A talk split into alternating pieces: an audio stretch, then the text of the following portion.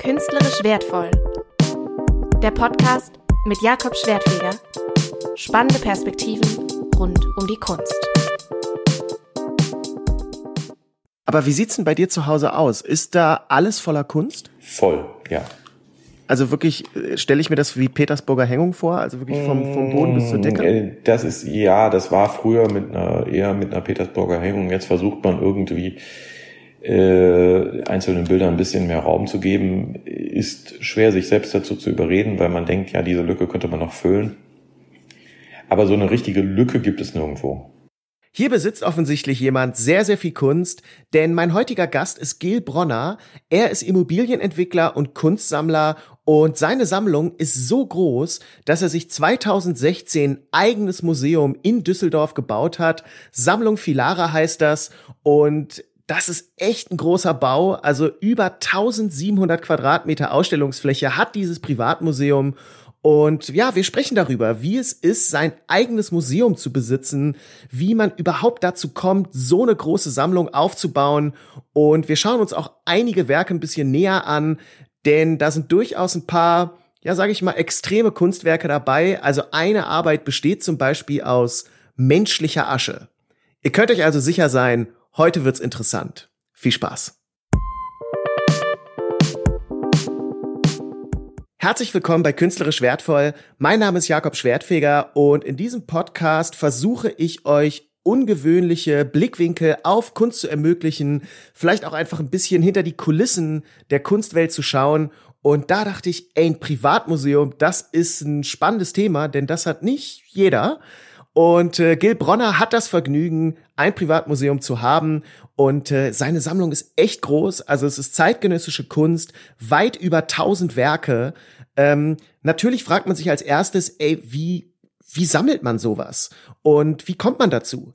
Gils Eltern sind auch schon beide Kunstsammler. Also insofern hat er da sicherlich eine Vorprägung erhalten. Aber er hat auch eine andere Theorie, warum man Kunst sammelt.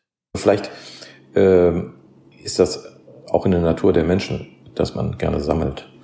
Und äh, die Tatsache, dass man dann Kunst sammelt, ist etwas, was vom, vom Haushalt quasi oder von der Familie vorbestimmt wird, weil man dann irgendwo dieses Interesse mitbekommt. Ne? Aber meinst du zum Beispiel, keine Ahnung, diese Hanuta Fußballbildchen oder so? Ähm, ja. Hast du das, ja, das auch ist gemacht? Ein super Beispiel mit der Hanuta Fußballbildchen, weil das ist, ähm, das habe ich auch gemacht, vielleicht nicht ganz so frenetisch wie andere, ähm, aber ja, klar, oder Matchbox-Autos oder was weiß ich, was man als Kind halt so sammelt oder äh, in der Zeit, wo mein Sohn äh, älter wurde, dann äh, Batman-Figuren oder dann Barbie-Puppen für meine Tochter oder wie auch immer. Äh, ja. Also hast du im Prinzip jetzt einfach nur richtig teure Hanuta Fußballbildchen an der Wand? Ich habe genau. Ja. das ist es. Ich glaube auch, dass es sowas wie so einen menschlichen Sammeltrieb gibt. Also als Kind habe ich auch alles Mögliche gesammelt keine Ahnung, diese Gogos, Chupa Chups Caps, diese Plastiktrolle mit diesen komischen Haaren, die so nach oben gestanden haben, Briefmarken, Pokémon-Karten. Und irgendwann habe ich dann aber damit aufgehört. Und es gibt einfach Leute, die tun das nicht. Die ziehen das einfach ihr Leben lang durch. Das, was wahrscheinlich ein, ein Sammler von einem Normalverbraucher unterscheidet, ist ja irgendetwas, was anfängt, wenn man Kunst in Depots verwahren muss. Das meiste sieht man ja manchmal zum Teil gar nicht. Also ich habe ein paar Sachen, die ich gekauft habe, die von Anfang an ins Depot gewandert sind. Und äh, wenn sie dann mal zu einer Ausstellung gezeigt werden, dann sehe ich die und freue mich darüber. Ähm, und äh, dann werden die wieder eingepackt und wieder ins Depot gestellt. Das ist äh, vor allen Dingen bei größeren installativen Arbeiten natürlich der Fall und äh, für Flachware, also Kunst, die auf den Wänden ist, da muss man halt eine Auswahl treffen von dem, was man äh, in seinem täglichen Leben um sich hat. Aber das ist, äh, das ist was, was mich total fasziniert. Warum kauft man dann Kunst? Also ich habe ein Video gesehen ähm, von Boros, das ist ja auch einer der Sammler, ähm, ja. an denen du dich auch orientierst oder die du sehr gut findest. Das sagst du ja häufiger, ist ja ein Berliner Sammler. Und der hat mal in einem Interview gesagt, ja, ich habe mir eine Arbeit von Olafur Eliasson gekauft, die ist ganz toll, aber ähm, die habe ich einmal gesehen, habe ich die gekauft, die war zu groß eigentlich für meine Sammlung und seitdem ist die im Depot. Wo ich mich gefragt habe, krass, wieso kaufst du die dann? Einfach um sie zu haben. Ich, ich kann ja das. Es ist äh, wahrscheinlich bräuchte man einen Psychologen, der mich versteht ähm, und der mir mich selber erklärt. Also ich habe äh, um Psychologie im Nebenfach studiert. Äh, um diese Frage zu beantworten. Das ist äh, sicherlich ein Stück weit Gier. Äh, ein Stück weit ist es auch so, dass man meint, man müsste eine Sammlung arrondieren, ähm, um die vollständig zu haben, genauso wie man vielleicht auch Arbeiten von einem Künstler, den man besonders vertieft sammelt, äh, auch äh, aus einer Phase kauft, die man vielleicht nicht ganz so toll findet, aber einfach nur damit es komplett ist. Ja. Irgendwann nimmt man sich vor, alles zu zeigen. Also man kauft sich eigentlich nichts, von dem man nicht glaubt, dass man es irgendwann sehen wird. So rum mhm. würde ich die Frage beantworten. Insofern, ah, okay, ja. das ist so ähnlich wie sich einen Anzug eine halbe Nummer zu klein zu kaufen, mit dem Optimismus, dass man schon abnehmen wird. Teilweise besitzt Gil wirklich sehr, sehr große Kunstinstallationen, zum Beispiel Artischock Underground. Das ist eine Arbeit, das sind einfach acht Räume. Ähm, da ist zum Beispiel ein indisches Restaurant ähm, auch drin so nachgebaut. Also wenn wir hier davon sprechen, dass die Kunst teilweise wirklich raumfüllend ist, dann ist es in dem Fall wörtlich gemeint. Du hast ja, sage ich mal, die Ausrichtung deiner Sammlung ist ja ganz klar zeitgenössische Kunst dann eigentlich alle Medien und du sagst es in Interviews ja auch immer wieder, du wählst eigentlich aus so einer Art Intuition und Bauchgefühl heraus. Also du hast keine Beraterinnen und Berater oder so, sondern ähm, entscheidest es aus dir heraus. Und da frage ich mich dann zum Beispiel bei Leith Leder, ähm, der ja ein Künstler ist, der Fotos unter anderem davon gemacht hat, wie seine Mutter mit anderen Männern schläft. Da frage ich mich, wie kommst du darauf, sowas zu kaufen? Mm. Also ich finde, ähm, Lees Ansatz ist, ist ja revolutionär und es mag sein, dass es Leute gibt, die sagen, meine Güte, das ist ja widerlich. Äh, ich habe Lee auch gefragt, wie er dazu kam, seine Mutter zu fotografieren und das ist ein Stück weit eine Rebellion gegenüber seinem sehr dominanten Großvater, bei dem er groß geworden ist. Äh, eine extrem dominante Figur in der, dessen Leben und die Mutter war eine sehr, sehr schöne Frau, die war Balletttänzerin äh, und äh, hat sich aber nachher, die, er hat, sie hat Lee erst wieder gesehen, als er, glaube ich, 19 oder 20 war, hat er sie erst wieder getroffen äh, und sie ist eben bei seinen Großeltern aufgewachsen und äh, hat sich dann nachher äh, in so Nachtclubs als Stripperin verdingt und äh, und sie wollte irgendwo ein Stück weit A noch ihre Jugend bewahren und das irgendwie so zeigen. Und es war auch immer eine Revolution gegen ihren Vater, diese Fotos zu machen. Und äh, er wollte auch sehen, wie, wie weit er mit sich selber klarkommt, diese Fotos zu machen. Also das ist irgendwo etwas, wo, wo jeder äh, im Grunde immer sagt, also ich meine, das ist der, vermutlich der ultimative Tabu, ja, dass man irgendwie eine, der Gedanke daran, dass man nach Hause kommt, seine Eltern beim Sex erwischt. Safe. Und äh, äh, denkt man, oh, nee, das möchte man nicht sehen. Und, und das ist ja genau das, was er zeigt. Und deswegen schockiert das auch noch so. Und ich meine, kann man auch als The Last Frontier sehen. Ne? Er hat irgendwo diese Fotos gemacht. Ne? Und dann ist die Frage, inwieweit müssen wir eine Pseudo-Keuchheit äh, aufweisen, weil viele Leute, die dann irgendwie sagen, Boah, das ist widerlich, gucken sich aber dann heimlich irgendwelche Pornos auf dem, im Internet an oder was weiß ich, ja. Also mhm. äh, irgendwo muss man sich dann auch an die eigene Nase packen und fragen, wie, äh, wie heuchlerisch bin ich, ja. Also. Mhm. Ähm, du hast ja auch, also durchaus auch andere, sage ich mal, irgendwie extremere Werke, zum Beispiel äh, Chris Martin, der macht ja Buchstaben aus menschlicher Asche. Warum hast du hm. das gekauft? Chris Martin. Chris Martin, Entschuldigung. Künstler. Es gibt einen anderen Künstler und auch den, äh, einen Sänger, der Chris Martin heißt und, äh, und, und noch einen äh, amerikanischen Maler. Ich hatte nie Französisch in der Schule, deswegen spreche ich ah, mal ja. alles Englisch aus, wenn ich nicht weiß. Chris Martin. Äh, ja, das ist äh, Somebody, die Arbeit da ging es quasi um die, um die Erhaltung des Lebens. Also es ist auch, das ist natürlich, es ist dunkel. Inwiefern um Erhaltung des Lebens, wenn ich mit menschlicher Asche Naja, schreibe? also im Zweifelsfall verschwindet die Asche in der Urne und wird nie wieder in irgendeiner Weise äh, vielleicht von ein paar Verwandten, aber man sieht, man, man schaut sich die Asche nicht an. Ja. Und äh, bei der Arbeit äh, macht man sich schon Gedanken darüber, dass da irgendjemand ist. Nicht?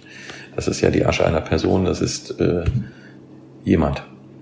Eben somebody. Mhm. Das ist eine harte Arbeit, also kein Thema. Ich denke, es wird deutlich, dass Gil sich mit den Werken in seiner Sammlung auch ähm, sehr inhaltlich auseinandersetzt und nicht einfach nur sammelt, was irgendwie schön oder gefällig ist. Äh, ich weiß noch, dass mal jemand zu mir gesagt hat, Kunst, das ist doch nur Dekoration. Und ich finde, das ist ein sehr, sehr gutes Gegenbeispiel hier. Das sind zwei Werke, wo ich nicht sagen würde, dass es jetzt klassische Dekoration ist. Und äh, ja, die Person, die das zu mir gesagt hat, die würde ich eigentlich sehr gerne mal mit Gil diskutieren lassen. Ich möchte schon Sachen haben, die einen irgendwo äh, nachhaltig bewegen. Ja. Oder ich meine einfach äh, in irgendeiner Weise so sind, dass man sich die interessiert anschaut heute und vielleicht in 20 Jahren und hoffentlich nochmal. Ja. Ja, ja, also Kunst quasi, die auch ähm, dahin Aber das ist natürlich das nicht einzige Kriterium. Ja, aber äh, ist sicherlich nicht, äh, nicht äh, also das, das betrifft auch nur fünf Prozent der Kunst. Ja, ja, schon klar. So. Aber immerhin äh, hast du sowas auch. Ähm, kaufst du Kunst auch als Investment oder kann Kunst auch einfach mal Geldverschwendung sein? Kunst ist im Wesentlichen Geldverschwendung, aber man versucht sich einzureden, es sei ein Investment. Äh, es ist mir relativ klar, dass äh, wenn ich Glück habe, zehn Prozent äh, der Kunst oder dessen, was ich kaufe, dann vielleicht nachhaltig wertvoll wird, bleibt mhm. und so weiter. Und im Wesentlichen verschwindet der Rest. Und wie viel Kunst kaufst du im Jahr ungefähr? Das ist schwer zu sagen. Das hängt meistens von meinem Budget ab. Ähm, aber reden wir jetzt von 10 Werken oder 100 oder 200 so im Schnitt? Ja, um die 50 bis 100 schätze ich mal. Aber du, du kaufst ja eben viele junge Positionen, von denen du gar nicht absehen kannst, wie die sich entwickeln. Äh, wo ich mich frage, wieso? Das ist doch eigentlich ein unnötiges Risiko. Oder ist es auch so, dass wenn du was kaufst als schon relativ bekannter Sammler, dann der Preis automatisch steigt? Nein, der Preis steigt nicht automatisch. Aber wie gesagt, vielleicht verhilft man irgendwelchen Leuten mit auf dem Weg zur Karriere, indem man das zeigt, indem man also ich, ich höre das allenthalben, wenn ich zu einer Kunstmesse gehe, dann äh, höre ich, ich, ach so, du hast eine Arbeit von dem und dem gekauft oder von der und der. Ähm, und dann sage ich, woher weißt du das? Hat der Galerist dir das wieder erzählt? Und es wird dann von den Galeristen unheimlich oft äh, erzählt, dass, dass eine, eine, eine größere Sammlung irgendwie sich für diese Position interessiert hat oder gekauft hat und so weiter und so fort, um das als Verkaufsargument zu nutzen. Okay. Und ähm, aber dass der Preis dann automatisch steigt, das wäre schön, aber dann würde ich ja nur noch äh, rumlaufen und Kunst kaufen und handeln. Ähm, es gibt auch Leute, die, äh, die das natürlich bewusst betreiben, diese Flipper. Äh, da gibt es äh, einen bestimmten, dessen Namen mir gerade entfallen ist, ähm, in, in Kalifornien, der ähm, Galerien und junge Künstler bewusst anspricht und sagt, ihr gebt mir ein großes Konvolut von Arbeiten, ich verteile das unter meinen Freunden und wir pushen dann bei den Auktionen die Preise hoch. Die heißen Flipper, wie der Delfin? Flipper wie der Delfin, ja, also etwas zu kaufen und es dann zu flippen, zu, zu mhm. direkt wieder zu verkaufen. Auch eine äh, Hobby unter jungen Investmentbankern in New York oder weiß ich nicht, die dann eben Ach, meinen, dass äh, Kunst äh, eine Ware wäre wie, wie, wie, wie, wie eine Aktie oder. Ah, und weil viel, weil viele Werke gekauft wurden, äh, ist es quasi, okay, offensichtlich gibt es eine starke Nachfrage, die ist aber eigentlich mehr oder weniger künstlich kreiert. Ja, zum Teil ist das künstlich mhm. kreiert, zum Teil gehen dann die Preise nachhaltig hoch, aber es sind auch häufig sehr gute Künstler und es tut mir dann auch manchmal leid, weil die ähm, dann in, gewisser Art und Weise verbrannt sind, weil wenn nur am Anfang irgendwie frisch von der Akademie kommend dann Arbeiten für fünf bis siebentausend Euro für ein, für ein größeres normales Bild verkaufst und auf einmal dann äh, irgendwie 120.000 Euro an der äh, Auktion dann erzielt werden. Ähm, und dann musst du das erstmal als Künstler verkraften, weil du dann auf einmal nicht so richtig weißt, wieso auf einmal du wertvoll, du so wertvoll bist und etabliertere Kunst äh, äh, die schon viel länger am Markt war und die viel wichtigere Ausstellungen gehabt haben und so weiter, äh, weniger wert ist. Und dann musst du dann noch viel schlimmer den Verfall, der quasi unweigerlich mhm. kommt, mhm. auch noch verkraften. Und dann musst du dann nachher damit leben, dass du deine Kunst deutlich preiswerter irgendwann mal am verkaufst, damit du überhaupt noch leben kannst. Ja, das habe ich so oft schon gesehen und, äh, und erlebt. Also aber ich kann mich natürlich nicht davon freisprechen, dass mich das interessiert, wie die Wertentwicklung eines Kunstwerks ist. Also alle, die so tun, als ob das äh, die nicht interessieren würde, sind entweder äh, naiv oder, oder, oder haben so viel Geld, dass es egal ist oder, oder die äh, oder die lügen. Das sind wirklich vielfältige Beweggründe, die Gil hier schildert, äh, warum man Kunst sammelt. Er hat eben so viel, dass er dann ein Privatmuseum bauen konnte. Ähm, es gibt wirklich übrigens sehr, sehr gute Privatmuseen in Deutschland. Ich kann euch das nur empfehlen. Geht dahin. Das sind teilweise so krasse Sammlungen. Äh, es gibt ein Privatmuseum, was ich sehr lustig finde. Ich war selber noch nicht da, aber ich finde das Konzept so gut. Das heißt Museum Ritter ist in der Nähe von Stuttgart und ist quasi so das Museum von äh, Rittersport und das Museum sammelt nur quadratische Kunst. Mega gutes Konzept. Ähm, Gils Privatmuseum heißt, wie gesagt, Sammlung Filara, ist übrigens benannt nach seinen beiden Kindern Philipp und Lara und äh, das ist auf einem alten Fabrikgelände in Düsseldorf und äh, ist öffentlich zugänglich. Also geht da auf jeden Fall mal hin. Und ihm geht es darum, Künstlerinnen und Künstlern mit auf den Weg zu helfen, ähm, seine Sammlung zu zeigen, seine Begeisterung für Kunst weiterzugeben und sicherlich auch eine Sammlung zu schaffen, die überdauert. Ja, also das ist die Idealvorstellung, dass man in 100 Jahren sagt, Mensch, äh, Bronner hatte echt eine Idee äh, von dem, was, was relevant war. Ne? Aber ich frage mich, warum musst du dafür ein eigenes Museum bauen und stiftest nicht einfach deine Sammlung an ein schon vorhandenes Museum?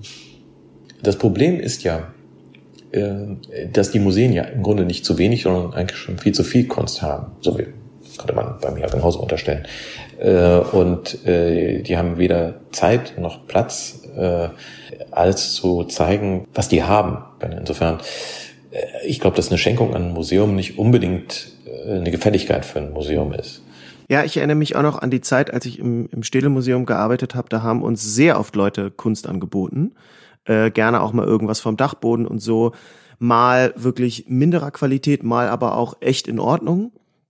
Aber ein Bruchteil dessen haben wir nur genommen, ähm, weil wir gesagt haben, ey, das Depot platzt, man nimmt nur die Spitzenarbeiten und den Rest, äh, was soll's. Davon ist dann ja oft in den Museen auch ja. schon ein bisschen was da. Abgesehen davon, die, die Wege, wie man, wie man etwas der Allgemeinheit zurückgibt, sind, sind vielfältig. Ich glaube, so habe ich es so strukturiert, dass ich auch versuche, der Allgemeinheit was wiederzugeben. Ne? Also ich meine, ich glaube schon, das ist anmaßend, wenn ich selber sage, aber ich glaube schon, dass ich Düsseldorf ein Stück weit kulturell bereichere, indem ich äh, die Sammlung Filare der Öffentlichkeit zur Verfügung stelle. Klar, es ist immer ein Stück Selbstbeweihräucherung, wenn man so ein Haus baut, aber okay, äh, es gibt viele Leute, die, äh, die ihr Geld nur äh, für, für Aktien im Depot ausgeben oder für teure Autos oder sonst irgendetwas. Das finde ich nicht unbedingt besser. Was macht dir am meisten Spaß an deinem Privatmuseum? So, was, was bereitet dir die größte Freude? Ich wollte immer einen Ort haben, wenn jemand reinkommt, der noch nicht mal so sehr auf das einzelne Kunstwerk bezogen, sondern einfach, dass es atmosphärisch äh, anziehend ist. Ja, also dass man sagt, Mensch, das ist ja cool hier. Also hier halte ich mich einfach gerne auf. Man, es gibt manchmal äh, völlig banales Beispiel irgendwelche äh, Bekleidungsläden, äh, die so toll aufgemacht sind, äh, dass man einfach da reingeht und denkt, das ist irre, das ist so schön hier. Hier äh, der Fendi Superstore in Rom oder Comme des Garçons in, in, in, äh, in, im Meatpacker District in, in New York oder was weiß ich. Also Läden, wo man reinkommt und sagt, oh mein Gott, das ist irre. Hier fühle ich mich wohl. Ja. Mhm. Äh, hat gar Oder hier dieser Prada, der Prada-Laden in New York mit der Halfpipe, mit dieser Holzhalfpipe. Genau, genau. Hier war ich mega stolz, dass ich kurz mitreden konnte, weil ich diesen Prada-Store tatsächlich mal, als ich einmal in New York war, gesehen habe. Ähm, ja, aber Gil wusste dann einfach direkt auch, wer der Architekt war. Genau, genau, genau, von Rem Koolhaas. Ähm, das sind, das sind so Sachen, da muss man nicht wegen der Kleidung hingehen, sondern einfach, dass man sagt, hier ist es, ist es toll. Und äh, das ist natürlich bei einem größeren Gebilde wie, wie einem Museum, ist das schwieriger äh, hinzukriegen, weil das nie so heimlich sein kann in der großen Halle. Aber äh, trotzdem äh, ist der Idealfall, dass äh, unabhängig von der Kunst ein, ein, ein Gefühl, ein Gefühl des, des Wohlseins aufkommen kann. Und äh, kommt in den, in den, in den Kunstgenuss, in Anführungsstrichen. Und wenn man sich dann doch damit auseinandersetzt, umso besser. Ja, hier spricht jemand, der einfach seine Sammlung äh, teilen möchte und sie zeigen möchte. Insofern äh, nehmt das wahr, guckt sonst einfach auch mal auf der Homepage von der Sammlung Filara vorbei. Denn wir sind am Ende dieser Podcast-Folge. Ich hoffe, ich ähm, konnte euch ein paar neue Einblicke vielleicht gewähren, wie so die Welt aussieht von jemandem, der ein Privatmuseum besitzt. Ähm, zum Abschluss noch mal kurz der Hinweis, folgt mir gerne auf Instagram, Jakob Schwertfeger heiße ich da. Und auf YouTube habe ich ein Videoformat über Kunst. Was macht die Kunst heißt das, wo ich verschiedene Werke auf lustige Art und Weise erkläre. Ähm, schaut auch da gerne vorbei und dann hören wir uns wieder in zwei Wochen zu einer neuen Folge von Künstlerisch Wertvoll. Danke fürs Zuhören. Ciao. Das war Künstlerisch Wertvoll